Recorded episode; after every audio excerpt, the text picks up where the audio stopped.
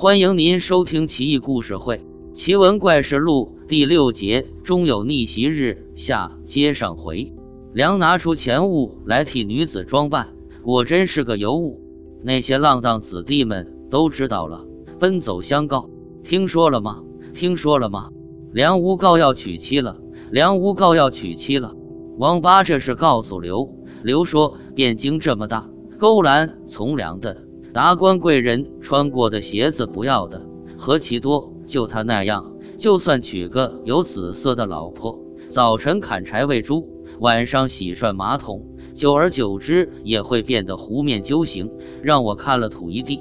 兄台所言甚是，弟也是此想法。要不我们干脆去看看他家的女人长什么样子，也好报昔日如我之仇。两人先是各自准备了五金。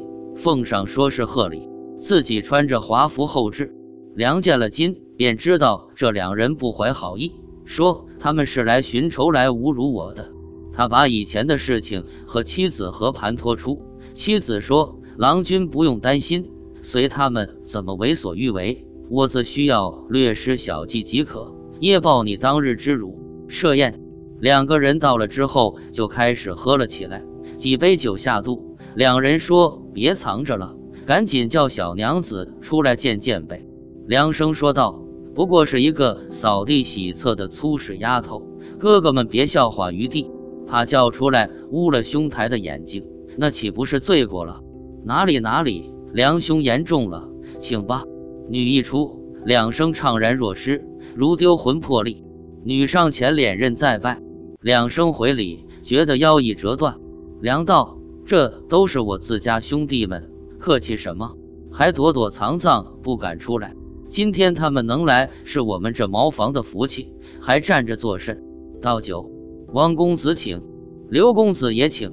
小女子先饮这杯，一仰脖，两声，只见眼前一片雪白，如至大雪之地。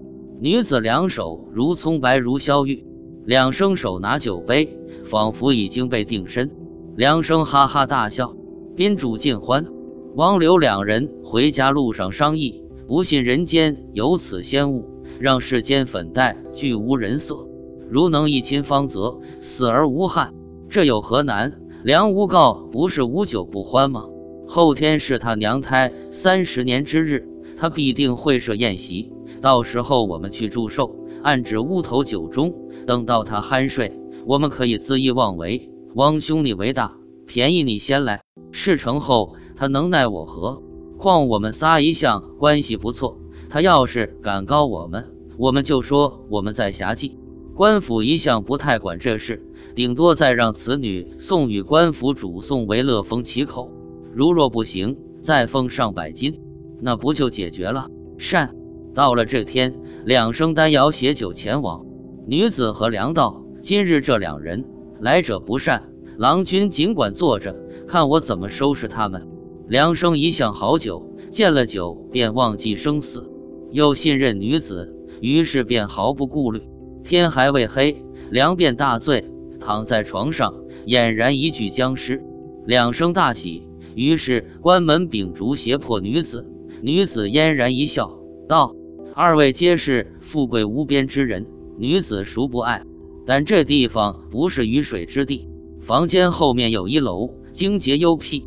两位公子可否随小女子一起去楼上聊天棋？两人听后心怦怦然，一左一右掖着女子，绕出屋后，果然有座小楼。王道，我认识梁兄久矣，来汝家次数也多了去，何时有此小楼？王公子不必惊讶，此乃数月前建成。三人接踵而上，楼有内外两个大间。外面有三扇大窗，可以远眺，已摆上了一桌，酒肴俱备，还有两只红烛配着。刘生拍女肩，清真是善解人意一。女子笑而不答，因为是夏天，又无风，两声解衣脱帽子，挂于旁边柱上，然后纵情喝酒。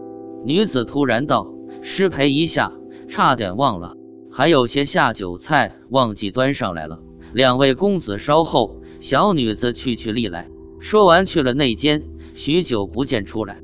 刘起身去看，汪也起身，里面哪有人？汪至床前，闻蚊帐内有动静。汪一掀蚊帐，见女子仓皇起身。汪道：“躲这里作甚？”急忙挨身靠近，女子夺门而出。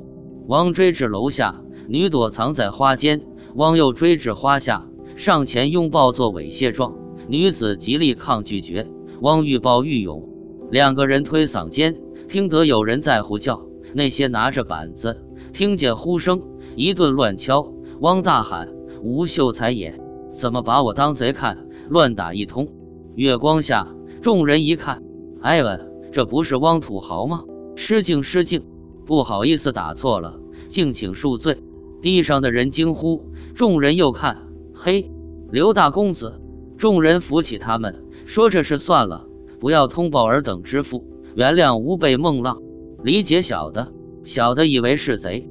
两位公子哥平日里没少让汴京城鸡飞狗跳，所以汴京城大半人都认识他们，已不知道他们逃往何处了。多年以后，有同学有公车入都，在磁州官道见到梁生，五花马，干金球，侍从威仪。”两人相见甚欢，梁生邀他们至家，弯弯折折数里，于一小山僻谷处建一豪宅，亮丽如仙府。兄台何以至此？何以如此富？何以见得这般？当年你附和汪刘，把我当成笑柄，现在你们看看，我还是当年的梁无告，还是梁希谢吗？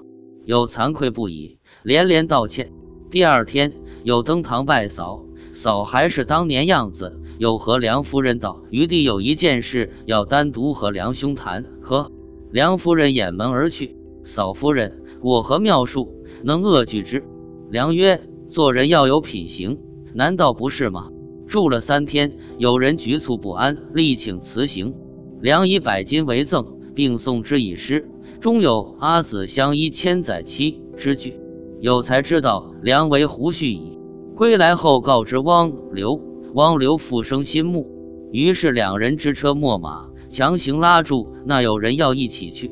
好不容易到了地方，只见却青山如故，绿水依然，而豪宅与人化为乌有。